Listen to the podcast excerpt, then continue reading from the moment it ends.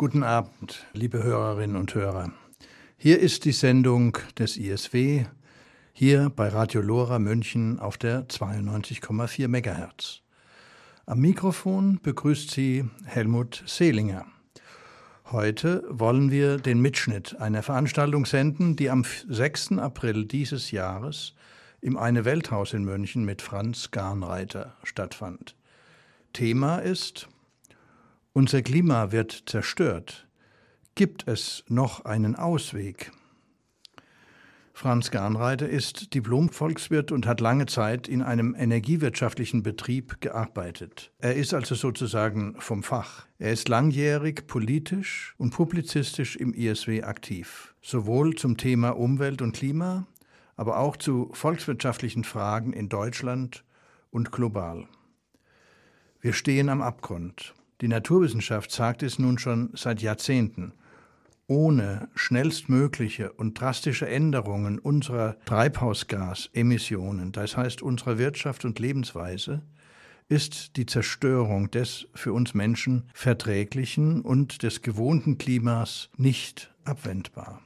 Neben allgemeinen Aussagen zum Klima wird Franz Garnreiter vor allem auf die völlig unzureichende und deshalb verfehlte Klimapolitik in Deutschland eingehen. Die Pariser Klimakonferenz wurde zwar von der Bundesregierung verbal begrüßt, real aber wird kaum etwas zum Erreichen der dort beschlossenen Ziele getan. Franz Garnreiner betont jedoch auch, dass die Lösung des Klimaproblems durchaus möglich wäre. Er benennt dazu einige prinzipiell durchaus machbare Ansätze, für einen wirklichen Klimaschutz. Die Beiträge werden etwas aufgelockert durch Musik von Joe Cocker. Ich habe die Überschrift im Vergleich zum Flyer nochmal geändert. Der Flyer heißt, äh, unser Klima wird zerstört.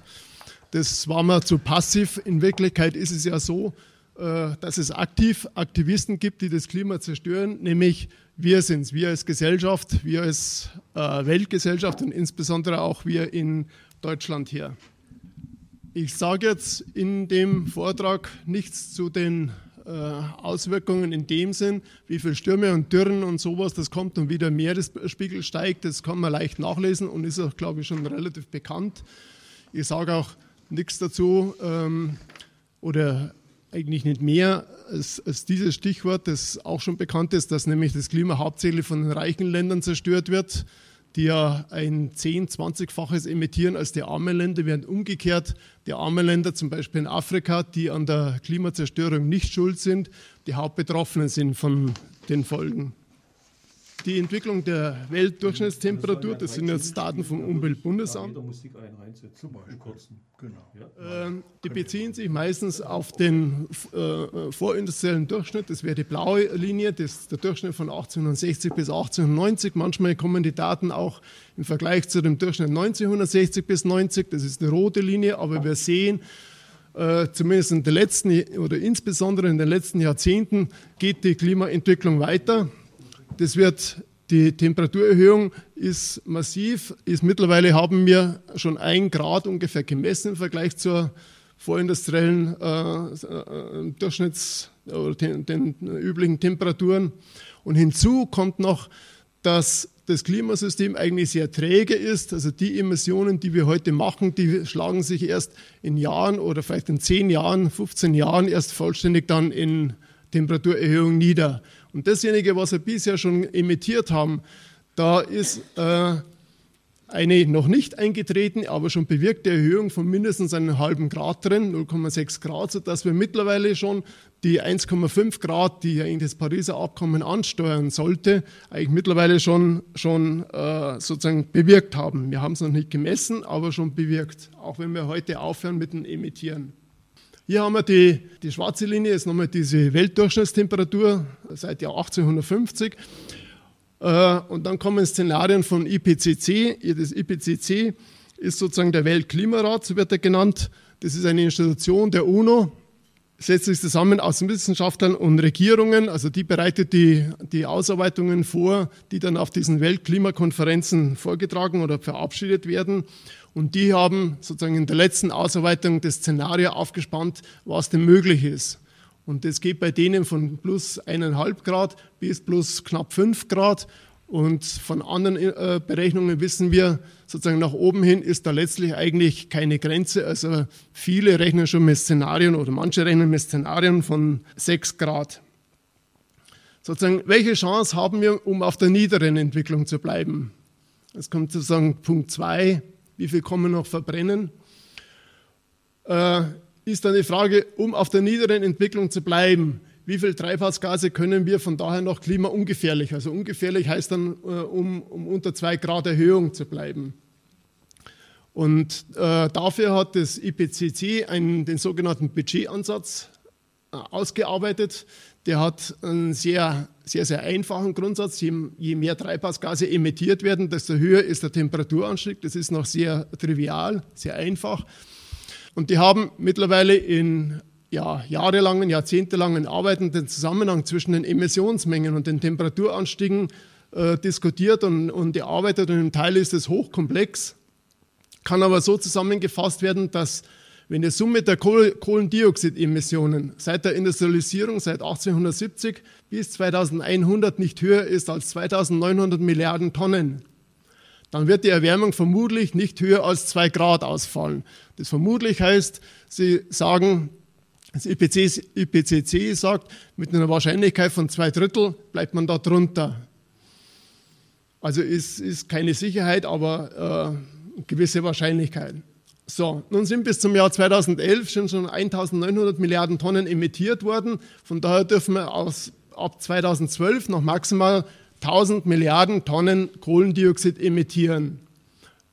Unter der Voraussetzung, dass die Tropenwaldverbrennung beendet wird und dass die Nicht-CO2-Emissionen, also Methan etc., nach Kräften verringert werden. Die Frage ist dann, wie weit kommen wir mit dem Budget von 1000 Milliarden Tonnen? So, ich habe hier rechts die Grafik, äh, wie viele Milliarden, Milliarden Tonnen Kohlendioxid pro Jahr emittiert werden. Das liegt im Moment bei über 35 Milliarden. Das heißt, die, 2000, die 1000 Milliarden Tonnen ab 2012 sind im Jahr 2017 also heute schon bloß noch 800 Milliarden Tonnen, weil 180 Milliarden sind schon emittiert worden in den fünf Jahren 12, 13, 14, 15, 16. Mit den, wenn ich das durchdividiere durch die derzeit 36 Milliarden, dann bleiben noch höchstens 25 Jahre in der Größenordnung. So, wenn wir das schauen mit diesem Budget von den 1000 Milliarden die, und vergleichen mit den Prognosen von der IEA, die IEA ist von der OECD die Organisation, die sich um Energiepolitik kümmern soll ist eine, äh, also keine, keineswegs eine revolutionäre, aber sozusagen eine konventionelle Organisation von eben der OECD, der Organisation der reichen Länder. Äh, die sammelt, sage ich mal, sozusagen das meiste Wissen darüber, wie Energiepolitik und Energiewissenschaften und Energie- äh, oder Klimaeffekte sozusagen in der konventionellen äh, Wissenschaft üblich ist. So, da haben Sie ein Szenario, Current Policy, das ist weiter wie bisher. Da steigen die Emissionen weiter an. Das ist sozusagen die oberste Linie. Da reichen die 1000 Milliarden Tonnen bis zum Jahr 2036. Dann gibt es ein zweites Szenario, haben Sie gerechnet, die EA New Policy. Da unterstellen Sie, dass Sie die Pariser Beschlüsse vom Jahr 2015, diese nationalen Selbstverpflichtungen, die aber freiwillig sind, da kommen wir ausführlicher drauf, dass sie alle verwirklicht sein. Das heißt, es ist äh, besser als die Current Policy, die, äh, ohne Änderung, aber es ist immer noch so, dass die Emissionen ansteigen, statt dass sie an, äh, äh zurückgehen. Da würden die 1000 Milliarden bis zum Jahr 2038 reichen, 20 Monate mehr. Dann rechnet die IEA noch ein Szenario, wie, die, wie die 2 Grad einzuhalten sind. IEA sagt, die machen nur eine marktwirtschaftliche Politik also über Preisanreize und Sie können das über Preisanreize fast gar nicht mehr rechnen, weil äh, diese, der starke Rückgang zu einer massiven Verwerfung von allen Preisen führen würde, sagen Sie. Also Sie kommen nur mit Mühe dazu auf zwei Grad runter. Das, äh, weil wir aber bisher schon so viel emittiert haben, reichen die, diese, dieses Emissionsbudget auch nur bis zum Jahr 2048. Äh, wobei der Unterschied dann immerhin ist, dass äh, die, die, die ersten zwei äh, Szenarien, das im Jahr 2050 immer noch weiter, ganz massiv weiter runtergeht in Richtung 4 Grad, 5 Grad, 6 Grad und das andere Szenario, das rote, einigermaßen wird vielleicht auf 3 Grad auslaufen oder 2,5 Grad oder was. Und zum Schluss noch ein Szenario von Greenpeace, das ist eine technische, ein technisches Szenario. Die sagen, äh, die haben das abgestimmt mit einer Vielzahl von technischen, ingenieurtechnischen Instituten, äh, naturwissenschaftlichen Instituten äh, und haben ein Szenario gemacht, das funktioniert, mit dem man runterkommt, das allerdings sozusagen politisch, über, über die politische Durchsetzbarkeit haben sie ganz wenig diskutiert. So, also bei der gegebenen politischen Ökonomie ist das Zwei-Grad-Limit offensichtlich illusorisch. Das sind die oberen beiden Szenarien. Oder eine weitere Frage ist dann, wie viel von diesen fossilen Energien äh, noch überhaupt gefördert werden darf. Also diese 1000 Milliarden Tonnen. Heißt es, dass man alle, alle Ölvorräte, alle Gasvorräte etc. verbrennen kann? Oder wie viel kann man denn noch verbrennen? Und äh, sozusagen man hat herausgefunden, oder es ist relativ leicht nachzurechnen, dass nur ein Viertel der Öl- und Gasreserven nur noch gefördert und verbrannt werden äh, darf. Dann sind die 1000 Milliarden Tonnen dieses Budget ausgereizt und dann ist das 2-Grad-Limit definitiv überschritten. Von Kohle darf gar nichts mehr äh, ver, äh, verbrannt werden. Wenn Kohle auch noch verbrannt wird, dann entsprechend weniger Öl. Jetzt habe ich daneben mal eine Grafik gemacht über, diesen, über den Wert der Öl- und Gasreserven und dann sieht man sozusagen, wenn ich nur die rote Grafik nehme, das ist der Wert der Öl- plus Gasreserven zusammen. Das heißt, dasjenige, was von den Konzernen, den, den Fördereigentümern, also sozusagen von Saudi Aramco bis über Exxon, über Statoil in, in, in Norwegen und Rosneft in Russland, was, was die alles an Förderperspektiven haben oder in den Bilanzen haben, die Zacken in der Kurve kommen, kommen wesentlich daher, dass ja die Preise äh, von Öl und Gas rauf und runter gehen. Im Moment sind die Preise weit herunten, sodass die, der Wert der noch ungeförderten Öl- äh, und Gasreserven, der liegt im Moment bei 100.000 Milliarden Dollar, also 100 Billionen Dollar. Äh, das heißt, wenn wir davon nur ein Viertel herausfördern, dann heißt es, dass die Konzerne, die Förderkonzerne auf einen riesigen riesigen möglichen Umsatz und Gewinn verzichten müssen. An der Stelle sieht man schon mal auf alle Fälle, wer sozusagen der Gegner sein müsste, also sozusagen wer Interesse hat an Klimazerstörung. Ja, liebe Hörer, wir befinden uns in der Sendung des ISW, des alternativkritischen Münchner Instituts für sozialökologische Wirtschaftsforschung hier bei Radio Lora München auf der 92,4 MHz oder im Digitalradio DAB+.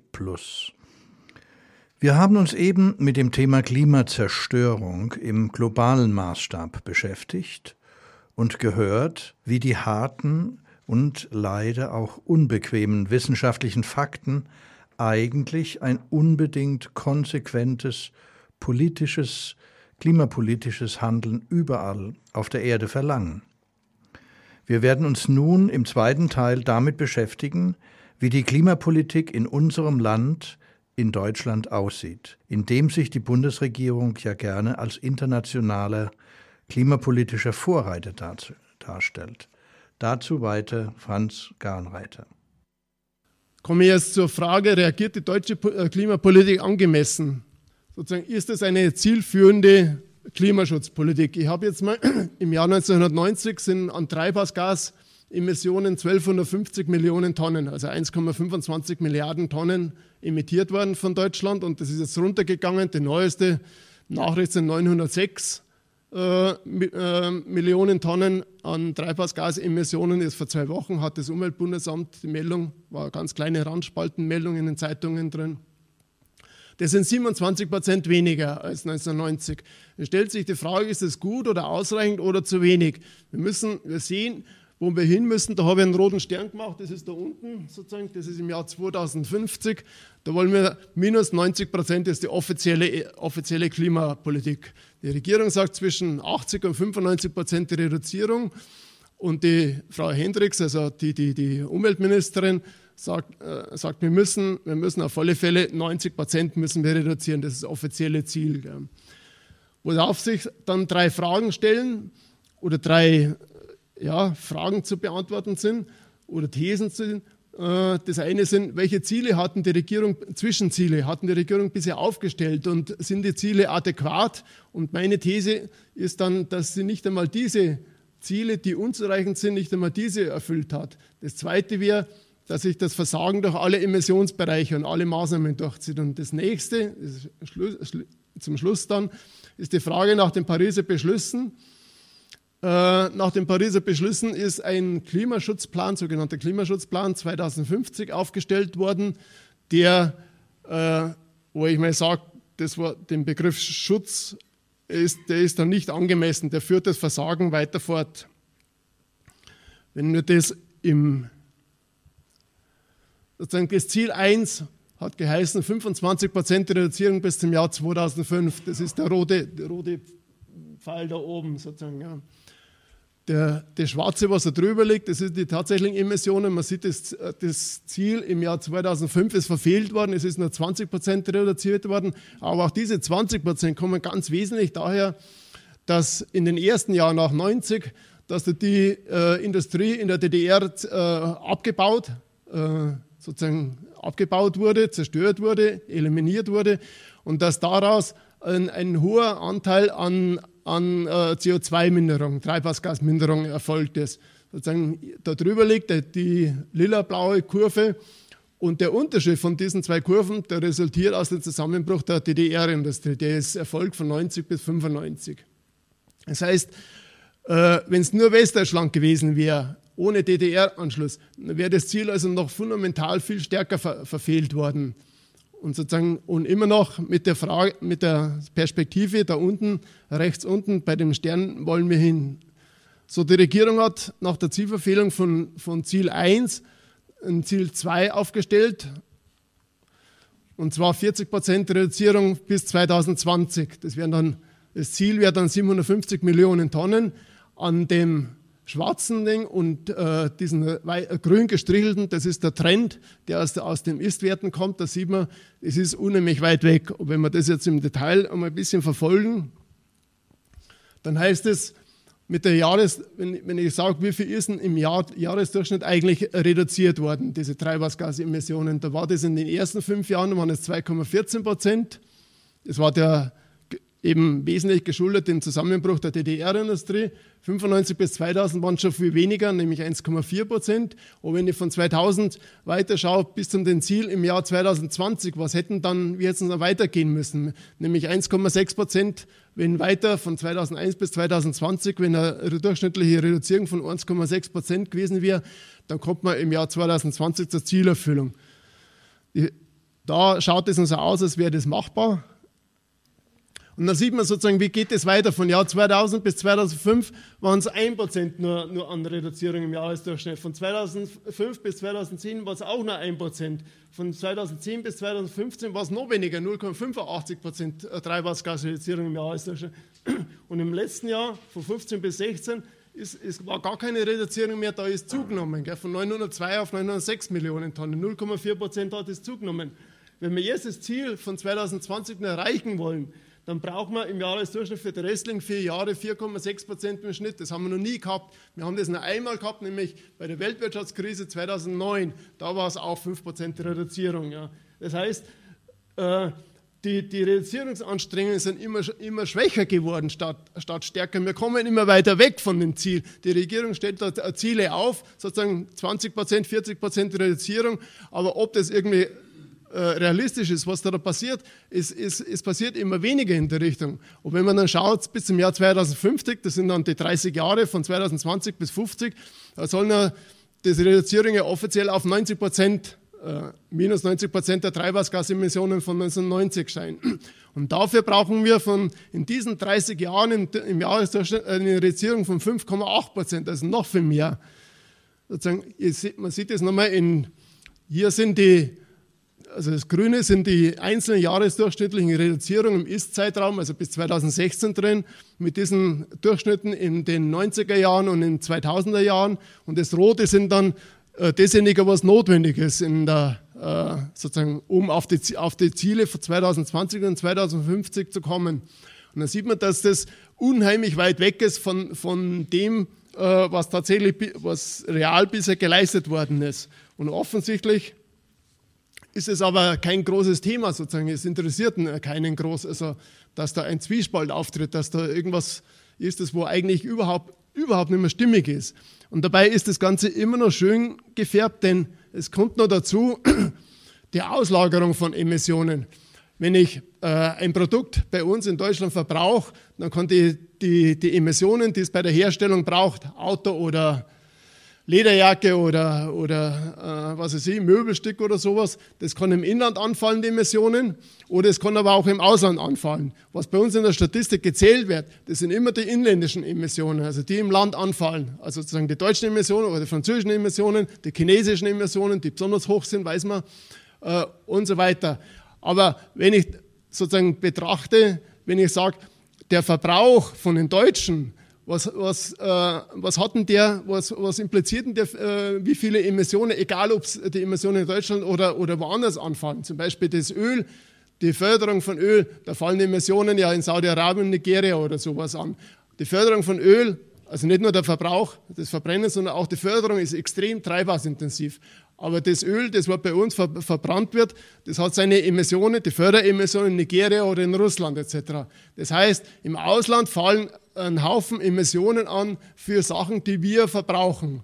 Und das ist der, der, dasjenige, was im Ausland anfällt, das ist der rote Bereich, der über den schwarzen Strich drüber geht. Der schwarze Strich sind die CO2-Emissionen in Deutschland. Das ist niedriger als der 1250, weil es eben nur CO2 ist, ohne den anderen und es geht auch nur bis 2008 das Ganze, weil das sehr komplizierte Rechnungen sind, wo man extra Studien braucht. Aber wir sehen, dass dem, seit dem Jahr 2000 ungefähr, seitdem lagert Deutschland seine CO2-Emissionen zunehmend ins Ausland aus. Im Inland, Im Inland sinkt es unzureichend, aber es, es, sinkt ein bisschen. Wenn man das Ausland insgesamt betrachtet, was, was die Deutschen insgesamt verbrauchen, dann wird es der CO2-Emissionen nicht weniger, sondern ja, sogar mehr schon fast. Gell. Und das, das reicht immer noch nicht. Und es kommt noch was hinzu, nämlich was ich gerade angesprochen habe, dass die, die Emissionen, die werden immer vom, sozusagen, es gibt die Statistik nur im Land, in einer deutschen Emission, französische Emissionen.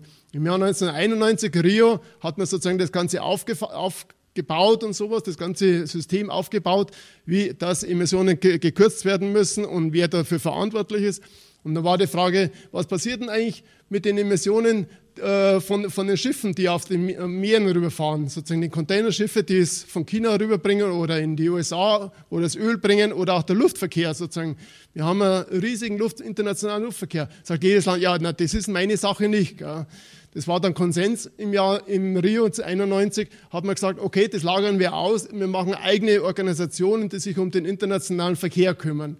Und zum Beispiel beim Luftverkehr, die haben 25 Jahre verhandelt, 25 Jahre war Nixon und 2016 ist ein Abkommen erzielt worden.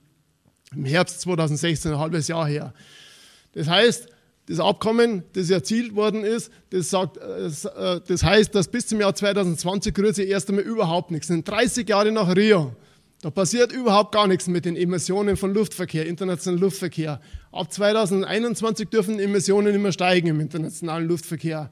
Aber wenn es doch steigen, dann macht man Ausgleichsmaßnahmen, Aufforstungen oder, oder, oder so Zeugs. Gell. Aufforstungen finde ich, das muss man sowieso machen, weil das ja völlig unabhängig davon, äh, also das ist eine ein, äh, Almosengeschichte wie im Mittelalter, sozusagen die, wie heißt wieder, wenn der, wenn der, der Ablass, ja, wenn der Pfennig im, im, Beutel klingt, dann springt die Seele in den Himmel oder so ähnlich auch das damals geheißen. Und, und, und das ist nichts anderes im Grunde. Gell.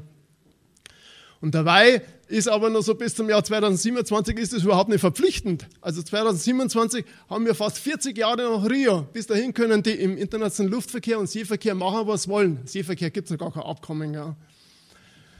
Die Geschäftserwartungen vom Luftverkehrsverband, die habe ich da jetzt einmal aufgeschrieben. Im Jahr 2010 haben wir zweieinhalb Milliarden Passagiere, also die, die geflogen sind weltweit.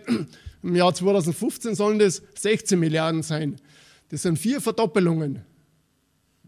Oder oder, drei, drei Verdoppelungen oder was, ja, wie immer. Also ist ein gigantischer Zuwachs, was die erwarten. Ja. Sozusagen beim Luftfahrtverkehr da wird der Zuwachs noch viel stärker sein. Und wenn man schaut, sozusagen der Zuwachs, der hat auch der hat auch seine Begründung und zwar, weil Fliegen, das wird ja unheimlich billig oder sozusagen, also, also im, im Flugbereich ist ja sehr billig geworden. Und ein wesentlicher Grund, sage ich mal, das liegt darunter, dass die Fluggesellschaften unheimlich subventioniert werden. Und es hat einmal die grüne Fraktion in, in Brüssel, die hat das einmal ausgerechnet, und zwar inwiefern dass der Flugverkehr stärker subventioniert wird als der Bahnverkehr. Also sozusagen der Flugverkehr braucht ja weniger von dem zahlen, als der Bahnverkehr zahlt. Also, oder ein bisschen kompliziert ausgedrückt. Also wenn der äh, Flugverkehr so behandelt würde, als würde der Bahnverkehr. Und wie viel müsste der mehr zahlen? Und zwar sind es dann EU-weit ungefähr 30 Milliarden Euro im Jahr. Also 30 Milliarden Euro im Jahr wird der europäische Flugverkehr subventioniert im Vergleich relativ zu dem, was die Bahn äh, zahlt. Und in 30 Milliarden äh, jährlich kommen 11 Milliarden aus Deutschland, sozusagen die, die deutschen Flughäfen und Fluggesellschaften. Und wenn man das mal vergleicht, man weiß, dass die EU, EU ja unheimlich stark die Landwirtschaft äh, subventioniert. Da gehen ja gigantische Gelder rein, weiß ja jeder. Von Deutschland aus sind es sieben Milliarden. Der Luftverkehr wird um die Hälfte stärker subventioniert als die gesamte Landwirtschaft in Deutschland. Also ist kein Wunder, dass da dann Prognosen sind, die von zweieinhalb auf, auf 16 Milliarden Passagiere. Und so sagt auch das Umweltbundesamt für Emissionen, die haben äh, die, die, Verkehrsemissionen mal inklusive vom anteiligen internationalen Verkehr äh, zusammengerechnet und sagen, bis zum Jahr 2015 ist kaum eine Verringerung, eine minimale Verringerung der Emissionen im Vergleich zum 1990 äh, zu erwarten. Wir haben den Handel mit Emissionszertifikaten, der, äh, da gehe ich jetzt noch mal kurz, noch kurz drüber, weil die Zeit ja doch schon fortgeschritten ist. Der Emissionshandel, das ist eigentlich das zentrale äh, Instrument auf EU-Ebene und das ist eigentlich im Grunde sowas wie die Riester-Rente bei äh, Klimaschutz. Also das ist von äh, der, der, Zertifikatehandel ist von den einschlägigen Verbänden ist ausgedacht worden, vorformuliert worden, reingegeben worden ins Gesetzgebungsverfahren. Die deutsche Regierung hat es also hauptsächlich die deutsche Regierung hat es auf der EU-Ebene umgegeben. Da ist es nach den Vorgaben vom, von den Verbänden eins zu eins umgesetzt worden und funktioniert jetzt so wie auch die Riester-Rente, hauptsächlich zu, zugunsten der, der, der Verbände. Das ist eigentlich das Zentral, also wird immer wieder auch im neuen Klimaschutzplan 2050, im sogenannten Klimaschutzplan, wird auch verwiesen, der Emissionshandel ist das zentrale Element der, der, der, der Klimaschutzpolitik. Dieser, dieser äh, äh, äh, Emissionshandel ist bisher, den gibt es seit 2005, der ist, äh, den, also lange Zeit hat man den gar nicht gemacht und 2005 ist er installiert worden. Der ist bisher wirkungslos, der bleibt auch wirkungslos, weil der soll eigentlich, im Grunde soll der den, den, äh, den emissionsintensiven Einsatz von äh, Energieträgern verteuern im Vergleich zum, dafür, dass man eine Einsparinvestition macht oder zumindest von, sagen wir, von Braunkohle auf Gas umsteigt im, im Bereich der Stromerzeugung. Äh, das passiert nicht. Es gibt eine gigantische Überproduktion von Emissionszertifikaten, hat verschiedene Ursachen, da können wir, wenn wir vielleicht in der Diskussion eingehen. Diese äh, sozusagen Überausstattung an Emissionszertifikaten, die nur dazu eher kostenlos äh, stattfindet und die von den Unternehmen zum Teil dann gegen Geld verkauft werden oder als Begründung hergenommen werden für Strompreiserzeugungen, äh, Strompreiserhöhungen. Diese äh, Überausstattung, die findet nun mindestens statt bis zum Jahr 2025. Dann sind wir 20 Jahre lang nach der Einführung von diesen zentralen äh, äh, Emissions-Klimaschutzinstrument, die ersten 20 Jahre hat es null, absolut null Wirkung, sagt ja jeder, der damit vertraut ist. Ja, liebe Hörer, wir befinden uns in der Sendung des ISW. Das ist das alternativkritische Münchner Institut für sozialökologische Wirtschaftsforschung. Wir hörten eben, dass die Klimapolitik in Deutschland trotz aller Demagogie und Schönrednerei eigentlich erbärmlich, das heißt angesichts der Notwendigkeit völlig unzureichend ist. Trotz alledem wäre ein anderer Weg gangbar, allerdings nur mit wesentlich mehr politischem Rückgrat gegenüber den Interessen großer Konzerne und verschiedener Interessengruppen. Franz Garnreiter zeigt eine Reihe von Ansätzen für eine wirkliche Klimapolitik auf, die durchaus machbar wären und für die es sich zu kämpfen lohnt. Sozusagen so, dass ich dann fragen kann oder sagen kann erstmal, dass eine neue, nicht marktgesteuerte Art des Wirtschaftens erforderlich ist und frage, äh, wo, wie kommt man da in die Richtung hin. Und ich habe da jetzt drei einfache Grundsätze. Das eine ist diese Ausrede, dass Deutschland allein das Weltklima nicht retten kann und dass man von daher dann, weil Deutschland eh bloß 2% und von dem spart man nur ein kleines bisschen weg, dass es ja nicht der Redwert ist und dass man von daher in Deutschland gar nicht Auffanger äh, braucht, sondern in, in Amerika und in China, weil da die, die Einsparmöglichkeiten viel größer sind.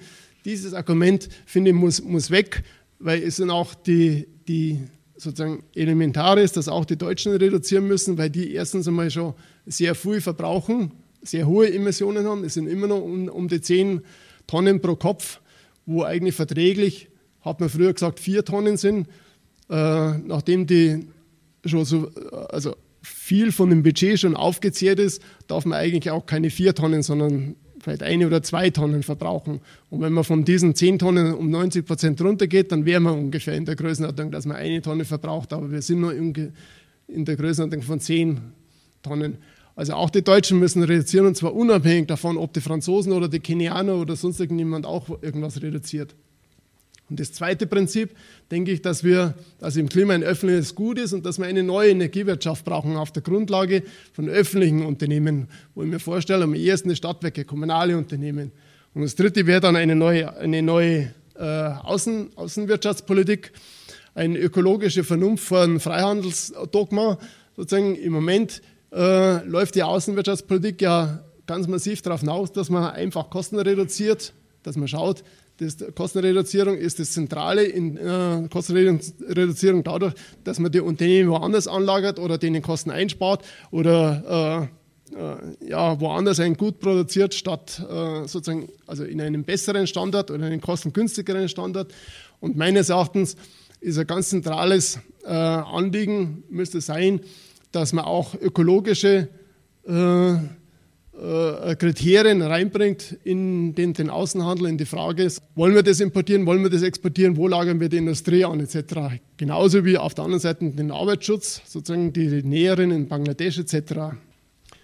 Ich gehe jetzt mal sozusagen die erste Priorität von Kohleausstieg, weil äh, meines Erachtens ist Kohleausstieg also wirklich eine große Geschichte und ich bin zwar bloß Rosenheimer, also kein Münchner und von daher äh, äh, kriegt das mehr so am Rande mit, mit diesem Raus aus der Steinkohle, dem Begehren. Und ich finde das ja äh, wirklich eine ganz große, tolle Geschichte, dass äh, sowas passiert, weil das ist wirklich was Großes, die Emissionen, die aus der Kohleverbrennung kommen. Und die kann man wegmachen. Und ich habe jetzt erstmal aufnotiert, die Stromerzeugung im Jahr 2016. Wir haben immer noch 260 Terawattstunden, also eine Terawattstunde ist eine Milliarde Kilowattstunde aus, aus der Kohle von 650. Wenn ich das Atom mit, mitzähle, Atom, den Atomstrom, dann haben wir 345 Terawattstunden. Das ist, heißt also, mehr als die Hälfte von Strom kommt immer noch aus Kohle und Atom. Und wenn ich mir denke oder frage, gibt es eine Möglichkeit, äh, zwar nicht im nächsten Monat oder sowas und auch schwer in, in, in, einem Jahr, aber wir haben das Ganze ja schon 30 Jahre lang oder 25 Jahre lang. Vor 10 Jahren haben wir auch schon gewusst, dass, dass wir von Kohle aussteigen müssen. Vor 20 Jahren haben wir das schon gewusst, dass wir von Kohle aussteigen müssen. Da wäre meines Erachtens eine Perspektive zum Beispiel, dass man sagt, das eine wäre kein Stromexport mehr. Wir exportieren 55 Milliarden Kilowattstunden im Jahr. Früher, das war jetzt seit der Zeit, seit sozusagen Wind hochkommt und Kohle immer noch drin bleibt. Sozusagen, da kommt natürlich die Frage, was wir exportieren. Ist es Windenergie, Windstrom oder ist es Kohlestrom? Gell? Also Wind kommt hoch, Kohle bleibt aber immer noch. Gell? Jedenfalls sozusagen die Überschüsse kommen ins Ausland. Wenn man das äh, früher äh, waren es irgendwie ungefähr null, also plus minus 5 Milliarden. Heute sind es 55 Milliarden. Meines Erachtens kann man das streichen. Gell? Sozusagen die anderen Länder, Franzosen und Tschechen, die wären eher dankbar als traurig, wenn sie keinen Stromexport, weil der Stromexport von uns, der kommt also sehr plötzlich und fallweise und die müssen das abfangen. Also es gibt also von denen aus den Nachbarländern äh, Stellungnahmen, dass die über den, den Stromexport eigentlich gar nicht besonders erbaut sind. Das zweite ist die Verdoppelung von Wind und, und Photovoltaik. Ich denke, sozusagen im Moment produzieren wir 120 Milliarden Wir haben im Jahr 2016 ist, ist nichts dazugekommen. Also wir, haben, wir produzieren im Jahr 2016 genauso viel wie 2015, was ja auch daran liegt, dass die Investitionen massiv zurückgegangen sind, also wegen diesen EEG-Änderungen. Aber wir haben in den fünf Jahren vorher haben wir einen Ausbau um 70 Milliarden gehabt. Das heißt, in fünf Jahren von jetzt aus zukünftig gerechnet, müssten wir eigentlich ja ohne weiteres die 120 Milliarden hinkriegen, also eine Verdoppelung. Es gibt eine Stromeinsparung, das Umweltbundesamt sagt, 100 Milliarden äh, Kilowattstunden Strom, 100 Terawattstunden können wir rentabel einsparen. Also unter den üblichen äh, herkömmlichen, also äh, betriebswirtschaftlichen und einzelwirtschaftlichen Rentabilitätsrechnungen müssen 100 Milliarden Kilowattstunden Strom ein, einsparbar sein. Man muss das aber auch dann irgendwie inszenieren. Also zum Beispiel diese was jetzt ganz langsam mittlerweile so äh, kommt, das sind die Energiesparlampen. Die sind rentabel mittlerweile. Immer haben noch, äh, es ist ja ein, ein, Irrsinn, dass die EU dann vorschreiben muss, wir, wir machen die, die, die alten äh, Birnen, wollen wir nicht mehr produzieren, sondern äh, wir wollen sie auslaufen lassen, was eigentlich einzelwirtschaftlich rentabel ist, was äh, meines Erachtens auch ein Hinweis ist, dass die Marktwirtschaft hier einfach versagt. Also sozusagen, also eigentlich sollte es ja die Marktwirtschaft allein schon machen. Und zum Schluss noch die Verdoppelung von Gasstrom. Gas, Strom aus Erdgas haben wir 80 Milliarden, wenn wir 70 dazu nehmen, dann kommen wir auf die 345 als Ersatz von, von Kohle und, und Atomstrom.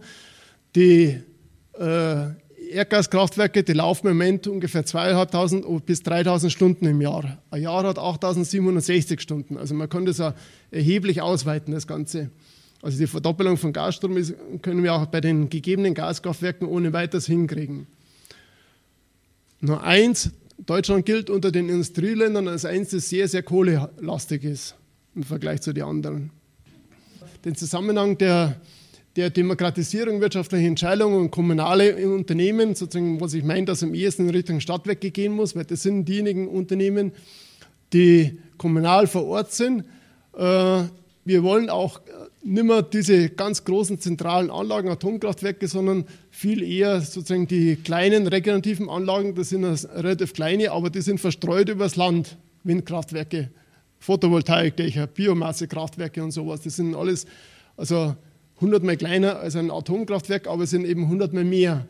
Und von daher sind die im Verantwortungsbereich von den Stadtwerken viel eher äh, sinnvoll an, angelegt als äh, in einem nationalen E.ON oder irgend sowas, bei dir sich eh bisher nicht darum geschert haben. Und was ähnliches ist mit der Energieeinsparung, mit der äh, rationellen Energienutzung, äh, also von Wärmedämmung über eben Austausch der Lampen oder sowas, ist eine, eine äh, regionale, eine lokale Sache vor Ort von daher ist es am besten aufgehoben bei Stadtwerken oder bei Unternehmen, die, die vor Ort sind und die dann sozusagen das Ganze managen können.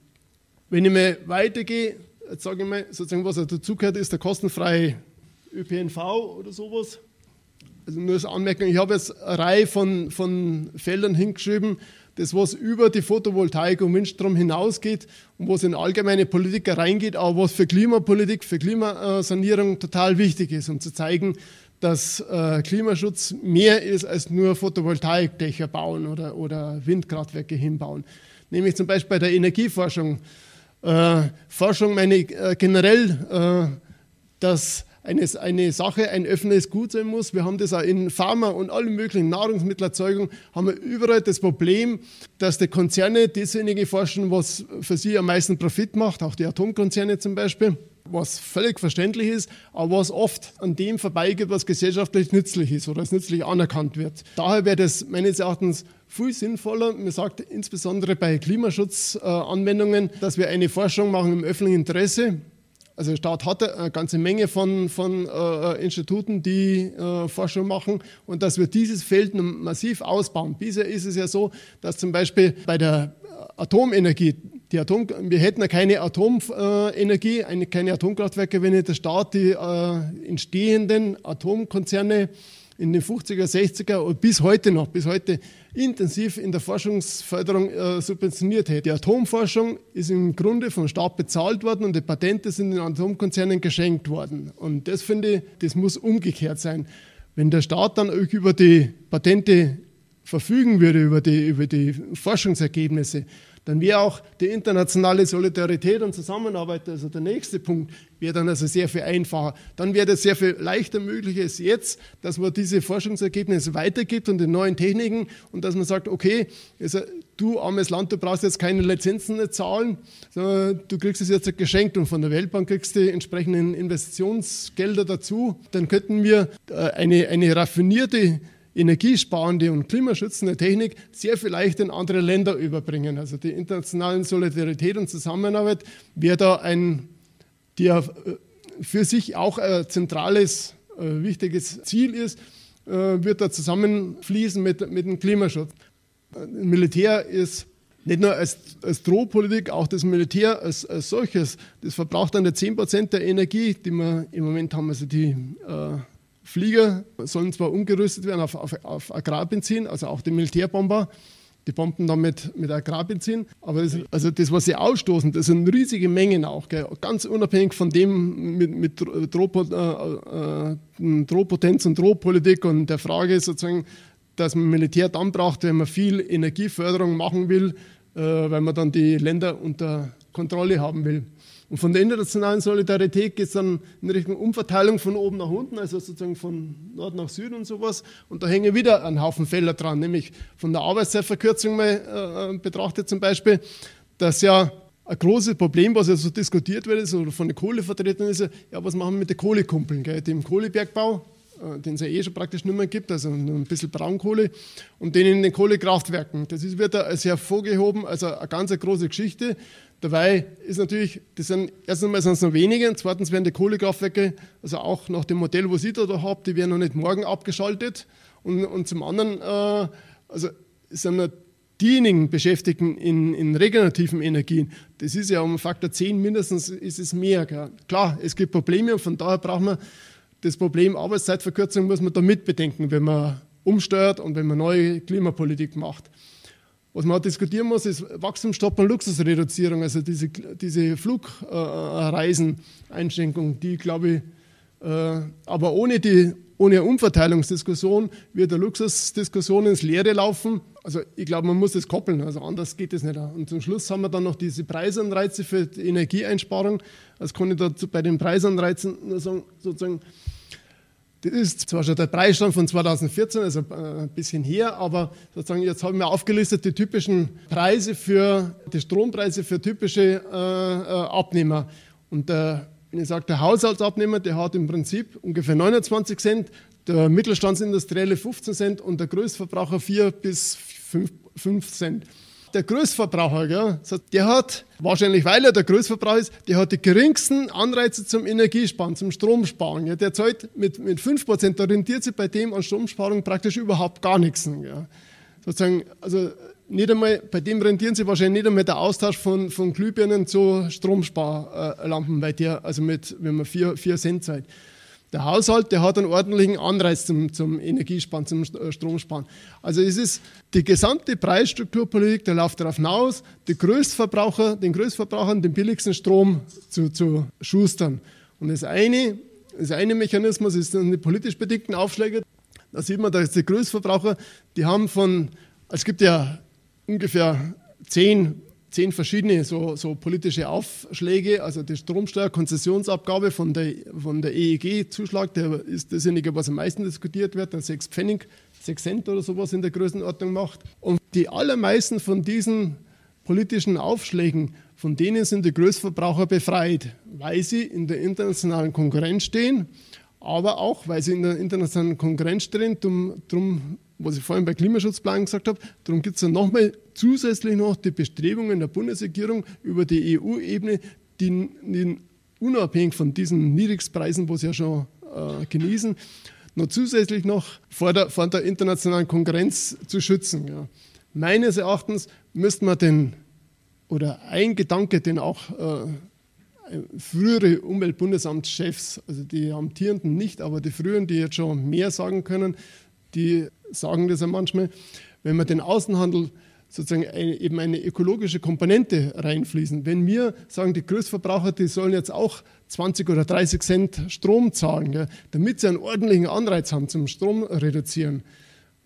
Wenn der Aluminiumproduzent 30 Cent zahlen würde statt 4, 4 Cent, dann würde er sich überlegen, ob er noch so viel Strom verbraucht oder ob es andere Technologien gibt. Und der Stahlhersteller, Stahlerzeuger, der äh, äh, Chemiefabrikant. Und da müsste sozusagen der Außenhandel, damit sozusagen der, der Stahlfabrikant oder Aluminiumerzeuger, der mit 30 Cent arbeitet, nicht unter Umständen, also wenn man zumindest wenn man konventionell denkt, also sozusagen in marktwirtschaftlichen, dann steht er halt natürlich stärker unter der Konkurrenz, der Importkonkurrenz von einem Franzosen, französischen oder amerikanischen oder chinesischen Stahlerzeuger, der mit, mit 4 Cent vielleicht äh, seinen Strom erzeugt.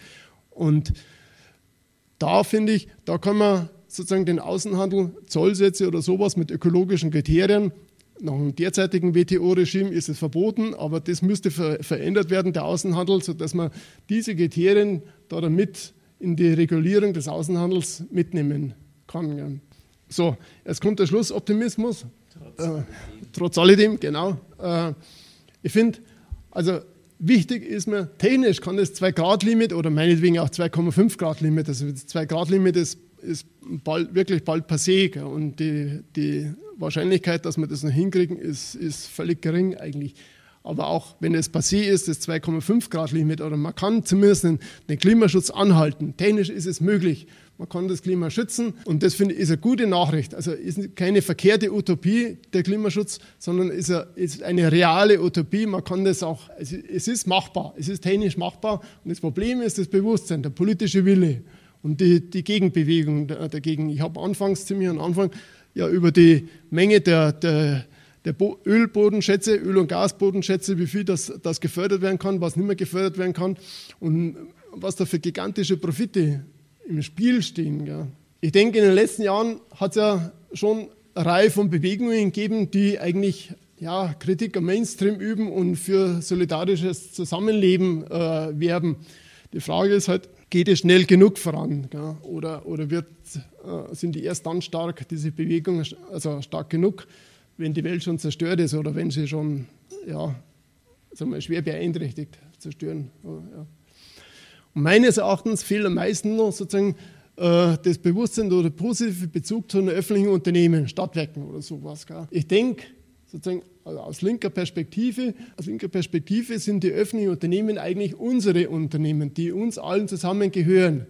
Faktisch noch wenig, aber zumindest potenziell, potenziell in einer demokratischen, äh, wo auch Wirtschafts, die Wirtschaft demokratisch gehandhabt wird, potenziell können wir mit denen äh, eine gemeinsame Betriebspolitik machen oder Ziele formulieren. Also wir haben hier mit diesen äh, öffentlichen Unternehmen haben wir handfeste Instrumente zur Umsetzung der politischen Ziele. Und das sind dann auch Ansatzpunkte für den Ausbau von einem öffentlichen Wirtschaftssektor, also was dann über Klimaschutz darüber hinausgeht und für den Umbau der Gesellschaft, den ich für erforderlich halte. So, jetzt habe ich zum Schluss noch ein Zitat von der Naomi Klein. Uns bleibt nur die Wahl zwischen zwei Extremen. Zuzulassen, dass der Klimawandel unsere Welt von Grund auf ändert, das ist sozusagen die passive Variante, oder unsere Wirtschaft von Grund auf, unsere Wirtschaft von Grund auf zu ändern, um diesem Schicksal zu entgehen. Das ist die aktive Variante. So, Dankeschön. Das war Franz Garnreiter mit seinen aktuellen Gedanken zur Klimapolitik und mögliche Lösungsansätze für eine notwendige, wirkliche Klimapolitik. Hier in München gibt es durchaus eine konkrete und aktive Klimabewegung. An erster Stelle möchte ich das breite Bündnis mit über 40 Organisationen Raus aus der Steinkohle nennen, das ein Bürgerbegehren und damit einen Bürgerentscheid anstrebt, um einen früheren Ausstieg aus der Kohleverbrennung, die es in München tatsächlich immer noch gibt, durch die Stilllegung des großen Kohleheizkraftwerkes im Münchner Norden zu erzwingen. Dafür sind schon 30.000 Unterschriften von Münchner Bürgern gesammelt. Notwendig sind noch 3.000. Das heißt, wir stehen kurz vor dem Erfolg und Abschluss. Außerdem wird am 6. Mai ein Climate March von Stachus ausgehend stattfinden, der unter anderem von einer aktiven Gruppe mit dem Namen Ende Gelände organisiert wird, die sich auch in den Braunkohlegebieten im Rheinland und im Osten in der Lausitz als konsequenter Klimaschützer erwiesen haben. Damit geht die heutige Sendung des ISW zu Ende.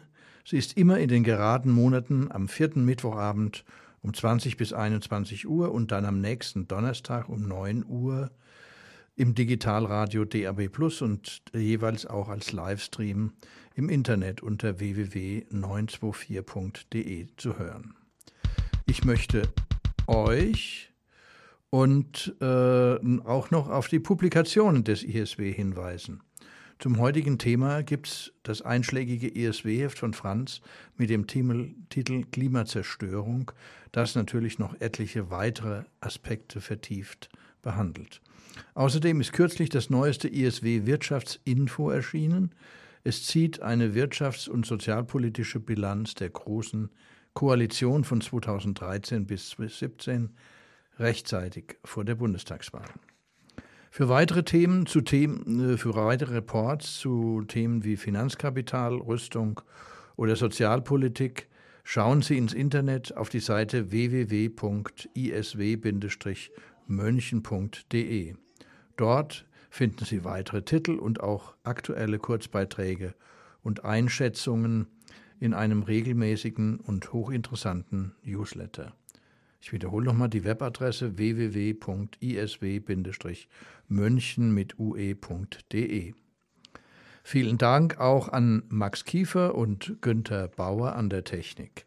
Am Mikrofon verabschiedet sich Helmut Zehlinger. Ich wünsche Ihnen und euch noch einen schönen Mittwochabend und sage Servus.